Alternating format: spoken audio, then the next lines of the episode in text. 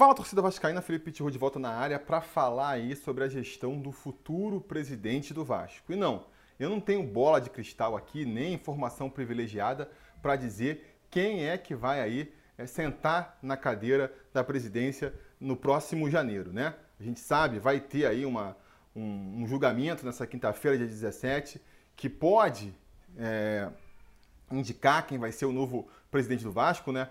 Pode também não, não, determinar nada. Novas ações podem ser impetradas na justiça também. Então, quer dizer, esse é um assunto que pode correr por muito tempo ainda.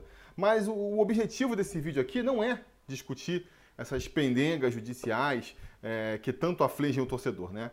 É, eu quero aqui fazer um vídeo, na verdade, é, projetando, né? Explicando como é que, a, quais são as minhas expectativas para um futuro mandato, seja do Salgado, seja do Levenciano. Eu é, entrei no YouTube recentemente, como faço todos os dias, né? E como eu acesso muito sobre Vasco por motivos óbvios, o YouTube sempre me recomenda vídeos do meu próprio canal e muitas vezes vídeos antigos pra caramba.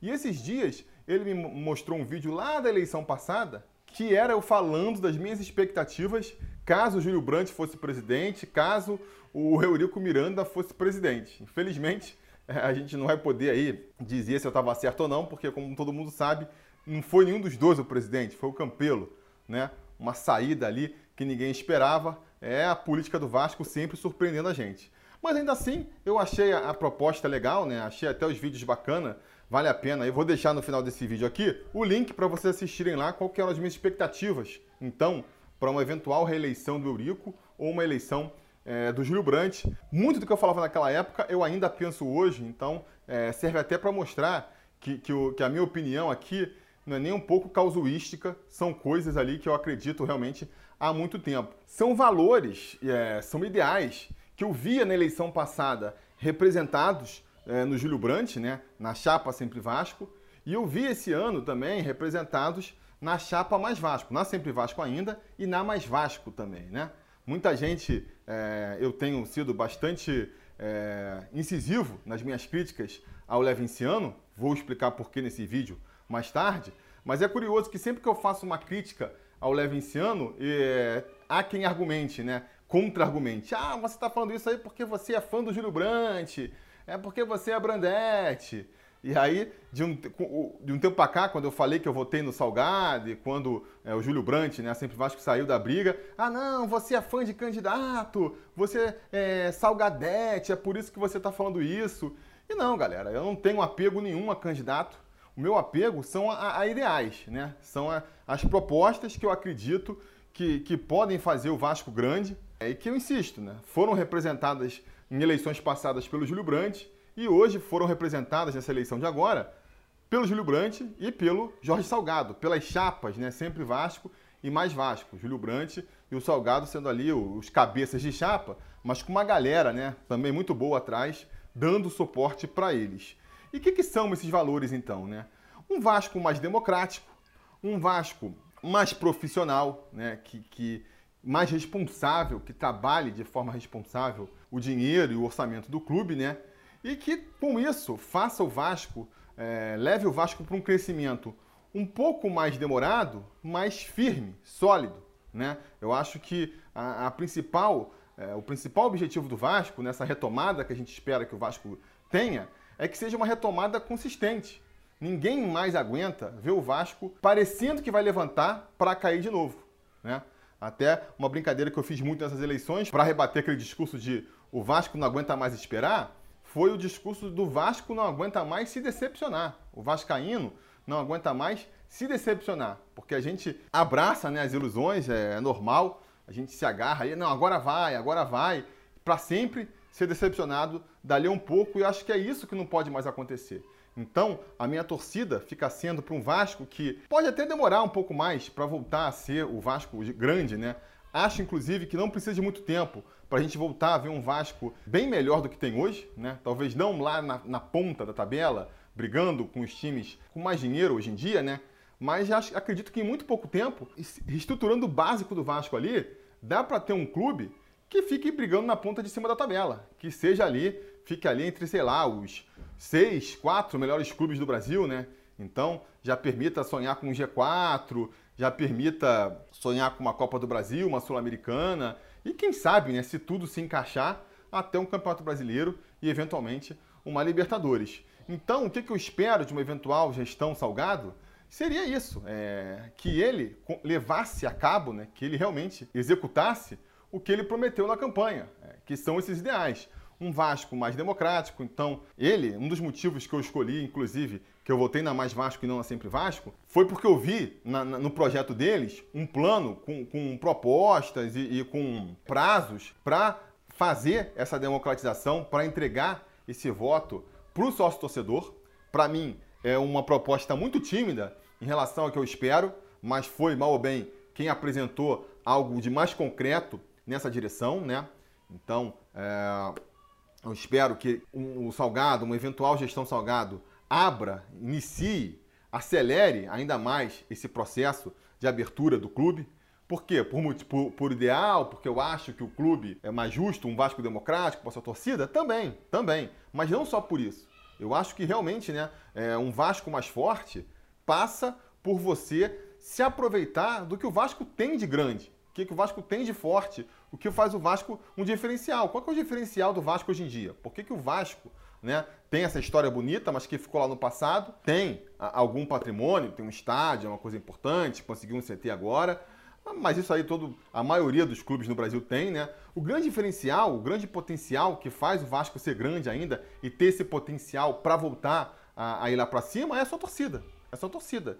Então, assim, tudo que for feito para potencializar a torcida, né? Fazer o clube ser mais da torcida, é, vai ter meu apoio. E eu acho que justamente você democratizar, abrir o clube para a torcida é, é, é o caminho mais simples para isso, né? Então, eu vou esperar, vou cobrar muitas ações nesse sentido, não é mesmo? É, na parte administrativa, é o que todo mundo diz que vai fazer, né? É o que a gente tem que cobrar, que é o que? Readequação das dívidas, né? Então você tem que pegar essas dívidas de curto prazo, essas dívidas que ficam estourando toda hora, de credor aparecendo, botando o Vasco no pau, ah, penhora isso aqui, penhora aquilo lá, isso precisa ser resolvido, não é mesmo? No caso da Mais Vasco, ela propõe arrecadar um dinheiro aí, né? E, é, pegar um empréstimo para poder negociar essas dívidas. E com essas dívidas renegociadas, você consegue primeiro abaixar um pouco, né? Porque quando você paga ali à vista, você consegue abaixar um pouco é, essa dívida. E depois você também consegue ter ali um fôlego, um planejamento, porque você não fica mais com aquela paranoia de que vai pintar um credor batendo na sua porta e penhorando estádio, penhorando receita de jogo, que nem a gente vê acontecendo. Com essa folga, aí que a gente espera é um planejamento melhor e uma melhor, um melhor é, aproveitamento do dinheiro. Porque assim você vai resolvendo o problema financeiro do Vasco. Por que, que o Vasco tem pouco dinheiro? São vários motivos. Primeiro, tem a dívida grande. E aí, se você pega esse empréstimo e renegocia, você, é, teoricamente, você equaciona a dívida da melhor maneira possível. Porque também é aquela coisa que todo mundo fala, você não precisa pagar toda a dívida, você precisa ter a dívida sob controle. Então, se você pega um empréstimo grande, né, que lá vai ter os juros dele, que é normal, tudo bem. Mas você garante aqui, ó, eu peguei esse empréstimo e com esse empréstimo eu vou ter que pagar X por mês, né? Beleza, tudo bem. Mas com isso você liquida essas outras dívidas do passado e diminui seu passivo, então você já sabe, você põe lá no orçamento. Tá, beleza. Tem esse X por mês que eu tenho que pagar aqui da minha dívida, e isso está resolvido. Beleza, fica uma questão ali. A outra questão que é, é a seguinte, você precisa aumentar suas receitas. Que esse é o principal problema do Vasco hoje em dia. Fala-se muito que o Vasco não tem dinheiro, porque é muita dívida e tudo mais, e isso com certeza é um problema, mas fala-se pouco de do, dessas outras duas questões. Primeiro, o Vasco arrecada pouco, né? ganha pouco dinheiro, porque fez mais negociações de patrocínio, mais negociações de transmissão de televisão, mais negociações de tudo que você pode pensar com o fornecedor das mais variadas espécies. E principalmente, né, está muito tímido ainda no, na hora de, de prospectar novas fontes de receitas. O Vasco pô, pode conseguir muito mais receita, muitas outras maneiras. Acho que a gente já caminhou um pouco nesse sentido. Mal ou bem, é, o, o, próprio lance da, do Vasco Token aí é uma maneira diferente de você conseguir trazer mais dinheiro para o clube, não é mesmo? É o próprio programa de sócio-torcedor, né? Se você amplia os benefícios para o sócio, se você dá o direito a voto, você dá outras garantias, é também uma iniciativa muito boa. O lance das casas Vasco aí que o Levin propõe também é uma nova maneira de arrecadar dinheiro. Então, assim, maneiras existem muitas, né? Você tem que botar elas em execução. Você tem que botar elas em execução e você não precisa ter só uma certeira. Você pode ter várias que vão trazendo um pouquinho mais de dinheiro ali e isso já vai ajudando a aumentar a arrecadação do clube, né? O próprio pessoal da Mais Vasco lá apontava nos seus estudos como o Vasco, apesar de ser um clube aí com a quarta, quinta maior torcida do Brasil, dependendo aí de onde da pesquisa que você apontar, ele consegue ter arrecadar menos dinheiro por ano do que clubes que estão muito atrás dele. Entendeu? Então, assim, isso tem que ser melhorado também. E, principalmente, né, além desses dois pontos que eu já falei, né, renegociar a dívida e aumentar as receitas, gastar melhor o dinheiro que arrecada. Porque eu acho que esse é o principal problema do Vasco hoje. Gasta muito mal o dinheiro que tem. E isso a gente vê principalmente refletido no, na gestão do futebol do Vasco. O, o dinheiro que, que circula no futebol do Vasco, o orçamento do Vasco para o futebol, está longe de ser um dos piores da Série A. Está longe. Né? É, se você for ver, é ali um orçamento de meio de tabela para cima. E, no entanto, há anos que o Vasco entra no campeonato brigando para não cair, brigando com times que têm um orçamento muito menor do que o dele. Quando não faz isso, como em 2017, endivida mais o clube. Precisou gastar muito mais dinheiro, trazer é, jogadores pagando dinheiro que não tinha para poder montar um time para conseguir fazer uma campanha um pouco mais à altura do, do que é o Vasco. Então, assim, é preciso profissionalizar o clube nesse sentido, né? É preciso realmente trazer profissionais da área que sejam capazes de montar um time muito mais competitivo com o dinheiro que o Vasco tem em mãos. Que eu repito, não é pouco, não é pouco. Acho que é um orçamento muito abaixo do que a torcida espera para o Vasco, né? Não é um orçamento para fazer o Vasco brigar lá nas cabeças, mas é um orçamento que já permitiria que o Vasco tivesse é, um time muito melhor do que tem.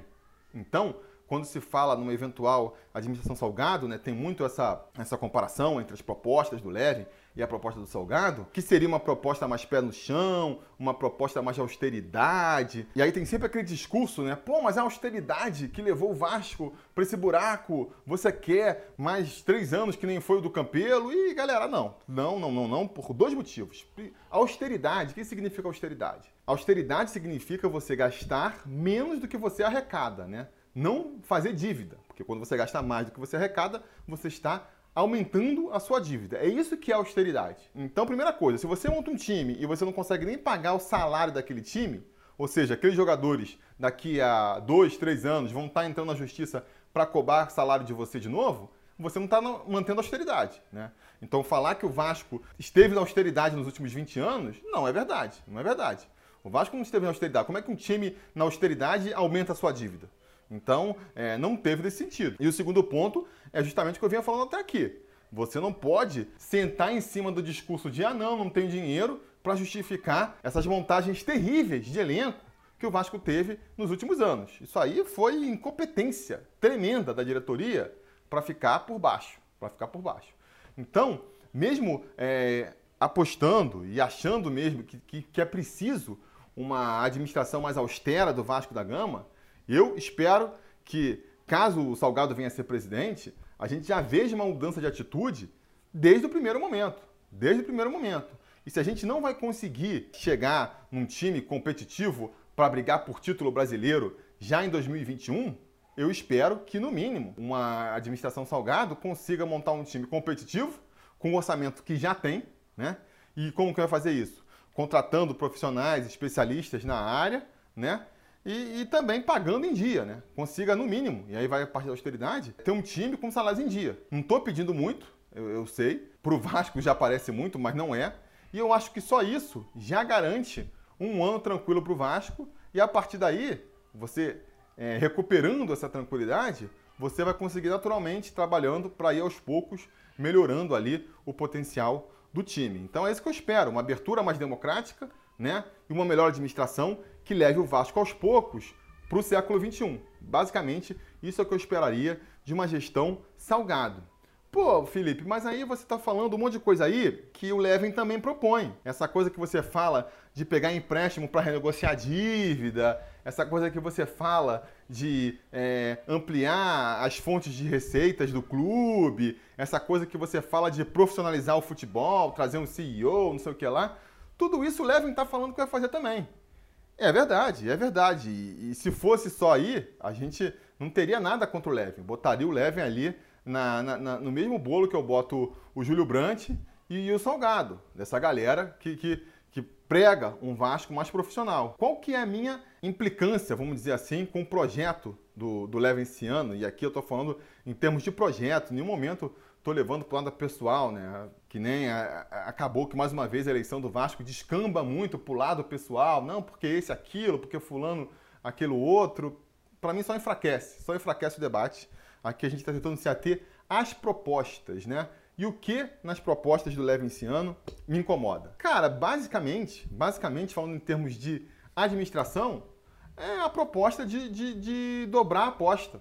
Dobrar a aposta para salvar o Vasco, né? Porque uma coisa é você pedir um empréstimo, que nem todas as, as chapas propuseram. Ah, vamos aqui antecipar um dinheiro para poder renegociar a dívida.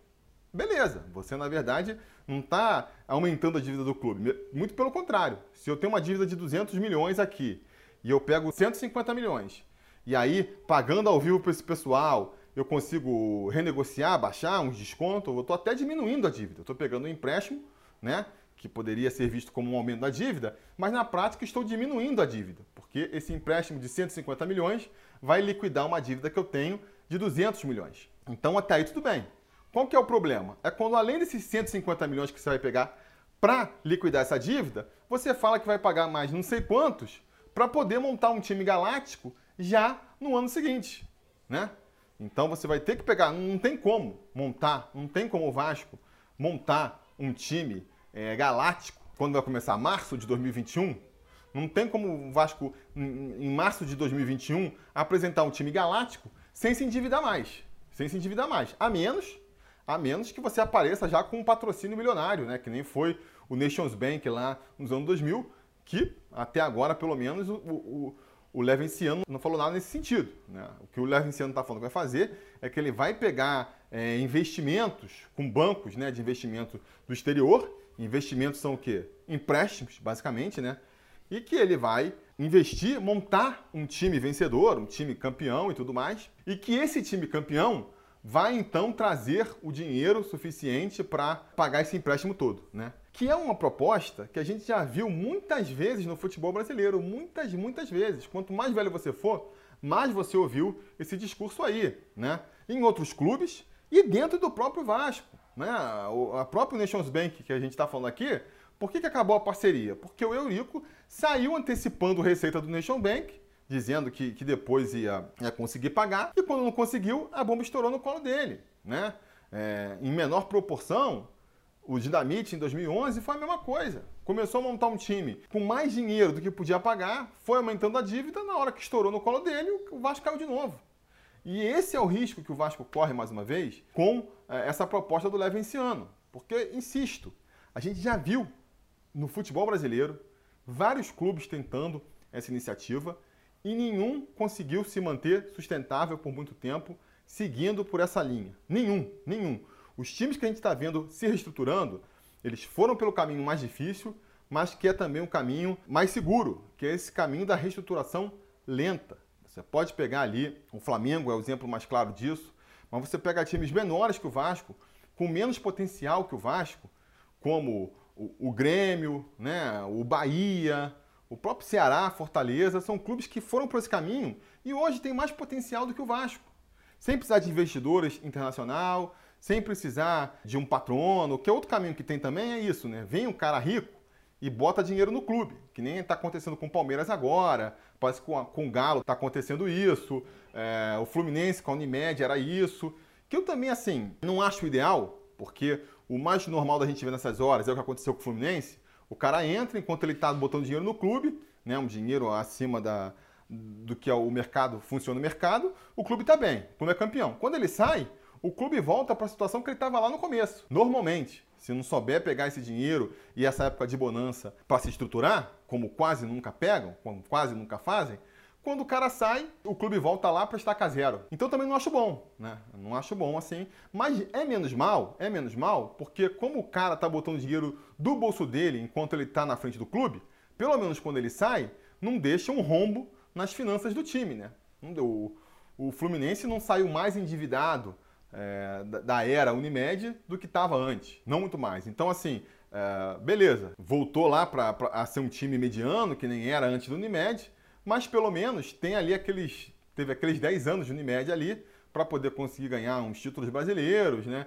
E, e ter bons times para poder até ajudar na manutenção da sua torcida. Então, assim, é não é o ideal, porque o ideal era que o time subisse e conseguisse ficar lá em cima para sempre, mas não é também de todo mal, né? Não é também de todo mal. Agora, a proposta do Levin, ela é um pouco pior do que essa.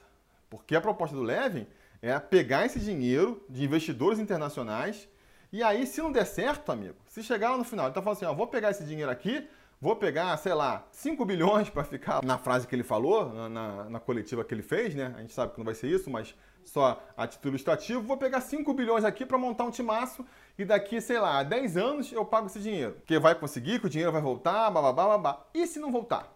E se não voltar? Ah, ninguém tem a garantia, você não tem como prever o futuro. Não dá para contar com o ovo no seio da galinha. Não dá para contar. Tem milhares de coisas que podem acontecer. Quem é que está prevendo que ia acontecer uma pandemia, que o mundo inteiro ia parar, que a economia ia quebrar no ano passado? Ninguém tinha como prever, entendeu? Então, assim, é, por mais planejamento que você tenha, mais profissionalismo, é, sempre que você está alavancando uma grana, está pegando um dinheiro em antecipação, você está correndo risco. E quanto maior é esse dinheiro, maior é o risco que você está assumindo. Maior é o risco que você está assumindo. E assim, se a gente for olhar o mercado brasileiro, a verdade é que muito difícil, é muito difícil de um time supermilionário se pagar da noite para o dia. O próprio Flamengo aí está tendo dificuldade para pagar o time agora, porque, que nem eu já falei, não previa que ia fechar o Maracanã, né? Esse ano, não teve a receita do estádio, estão tomando um prejuízo. Mas como eles já vêm de uma reestruturação de anos e estão com dinheiro em caixa, não vai ser um, um prejuízo que vai quebrar as pernas dele. Mas estão tomando um prejuízo. E isso a gente está falando do Flamengo, que tem todos os benefícios que a gente sabe. Ganhou um estádio de presente aí do governo do estado, teve um acordo super benéfico com a, com a TV, né, dando uma grana absurda para eles. Por conta disso tudo, conseguiu vender muitos jogadores aí em preços super exorbitantes. Então, assim, deu tudo certo para eles. Deu tudo certo e eles ainda assim estão tomando prejuízo. Então o Vasco vai querer montar um time do mesmo nível dos caras, mesmo é, folha dos caras, da noite pro dia, e vai assumir que vai acontecer tudo isso também? Vai conseguir ganhar o mesmo dinheiro de, do estádio? Vai o quê? Vai jogar no Maracanã? E cobrando o ingresso que eles estão cobrando? A gente nem sabe se vai ter estádio no ano que vem com, com público. A gente não sabe como é que vai evoluir nesse caso. Vai assinar com a Globo ganhando o dinheiro que eles ganham? O contrato só vai ser renovado lá em 2024. Não tem como ganhar. Patrocínio, pô, o mercado mundial tá numa crise braba aí, é difícil. Você vai garantir que de repente o Vasco consegue um patrocinador milionário? O mundo inteiro tá numa crise financeira aí, ninguém sabe, uma insegurança sobre o que vai ser o futuro. Mas que o mercado às vezes fica otimista, às vezes fica pessimista, é um, é, é, é um futuro muito incerto. Você tem a certeza e a garantia de que de repente vai pintar um patrocinador aí que vai tacar a grana no Vasco? Então, assim, é muito preocupante, né? É muito preocupante. Esse tipo de discurso, que nem eu já falei, ele, cara, não costuma terminar bem. Não costuma terminar bem. E aí, se você ainda soma isso aí, o fato do, do, do Leven estar tá se unindo a, a, ao que há de pior na política do, do clube, né? o que há de mais atrasado, pessoal que até uh, uns anos atrás estava apoiando a, a política completamente ultrapassada do, do, do Eurico, agora está todo mundo se juntando com o Levin. Não é possível que, que isso seja só uma coincidência, né? Não é possível, porque falta às vezes um pouco ali da, de discussão de escala, né? Quando eu, eu, reclamo que, pô, mas o Leve vai pegar um empréstimo absurdo. Ah, mas o Salgado também falou que vai pegar empréstimo. Sim, mas uma coisa é você pegar um empréstimozinho pequenininho aqui para saldar suas dívidas e outra coisa é você falar que vai pegar um empréstimo grandão para saldar as dívidas e contratar um time galáctico. São proporções completamente diferentes. Você pode ser a favor de um e ser contra o outro, né? Mesma coisa vale essa coisa aí. Ah, não, porque o Salgado já foi aliado do Eurico, porque não sei quem na chapa. Beleza, tem ali. Acho que todo mundo envolvido na política do Vasco vai ter sujado um pouco as mãos, né? Vai ter se envolvido um pouco com o euriquismo. Quanto mais para trás você estiver na política, mais você vai ter esse envolvimento. Agora, é... não dá você todo sujo de lama reclamar que o outro está com, com um pouco de lama nas mãos, né? Eu aceitaria esse discurso da Sempre Vasco, por exemplo, que é, entre os grupos políticos, o que eu vejo mais descolado do euriquismo mesmo. Né? Então, beleza. Se você vai votar na, na, na Sempre Vasco, é um eleitor da Sempre Vasco e está acusando a Mais Vasco de, de envolvimento com o euriquismo, para mim parece fazer mais sentido. Agora, você está com o apoio do filho do homem, né? A, o, a chapa lá, que é a, a chapa do homem, as duas, né? Tanto a Fusarca quanto a Casaca apoiando o seu candidato. E aí você vai apontar o dedo para o outro, falando que o outro é, é o atraso, o outro é, tá ligado ao euriquismo. Complicado, né? Complicado. Então, vou terminar aqui é, esse meu vídeo fazendo as minhas projeções, né? As minhas projeções. Já falei a, qual era do Salgado. E de uma eventual administração do Leve esse ano, eu tenho algumas dúvidas e algumas certezas do que poderia acontecer, né? A dúvida que eu tenho principal é se ele conseguiria montar esse time realmente campeão num primeiro momento. Eu fico aí com, com três cenários, né? O pior de todos é que ele não conseguisse montar time nenhum, fica muito no discurso e chega na hora não consegue montar nenhum time. A melhor expectativa é que ele montasse um time super galáctico aí, que realmente conseguisse fazer o Vasco entrar como favorito e disputando as competições. E uma proposta do meio, que eu acho que é o que mais provável de acontecer, se ele realmente escolher aí na hora de, de reforçar o Vasco e por esse caminho de contratar esses jogadores é, semi-aposentados europeus aí, que nem Balotelli, que nem falou Yaya Touré, é, esse tipo de jogador, aí é, meu medo é montar um time muito caro, né? um time que que vá, trazer, vá pesar nos cofres do clube e nem conseguir conquistar títulos vai conseguir, porque é, corre o risco de não ser um time competitivo. Né? Então eu fico realmente nessa dúvida, se o, se o Levin conseguiria montar um time competitivo e por quanto tempo ele conseguiria manter esse time competitivo. Essa é a minha principal dúvida. E tem algumas certezas. E tem algumas certezas, né? A primeira é que mais cedo ou mais tarde essa bomba vai explodir, porque eu não acredito que ele vai conseguir realmente é, se ele trouxer todo esse dinheiro que ele está falando, né? Pô, 200 milhões de, de euros, é, algo nesse nível aí. Se ele não trouxer, vai frustrar a torcida, porque não vai conseguir montar o time é, Real Madrid das Américas que está prometendo. E se ele conseguir, eu acho que não vai conseguir pagar. Mais cedo ou mais tarde, essa bomba vai estourar de novo e o Vasco vai lá pro buraco de novo, né?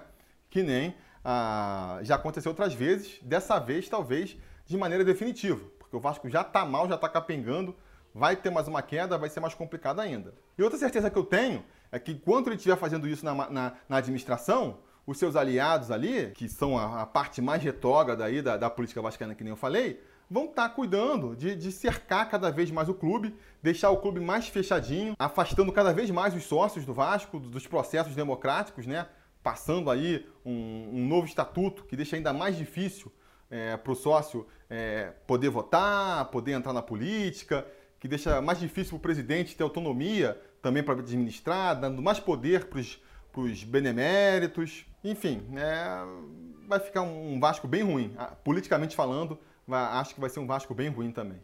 Enfim, era isso aí, as minhas expectativas. Digo aí embaixo, vai ser um vídeo polêmico, eu imagino, né? Mas diga aí embaixo os seus comentários, perguntas. Quem sabe a gente, a partir das perguntas que vocês deixam aqui embaixo, a gente não faz um outro vídeo aí para continuar essa conversa, não é mesmo?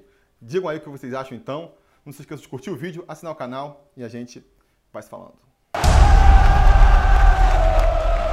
A realização desse vídeo só foi possível graças ao apoio inestimável dos conselheiros do Sobre Vasco. Ajude você também ao Sobre Vasco continuar no ar, se tornando um apoiador em apoia.se barra Sobre Vasco ou sendo um membro do canal aqui no YouTube.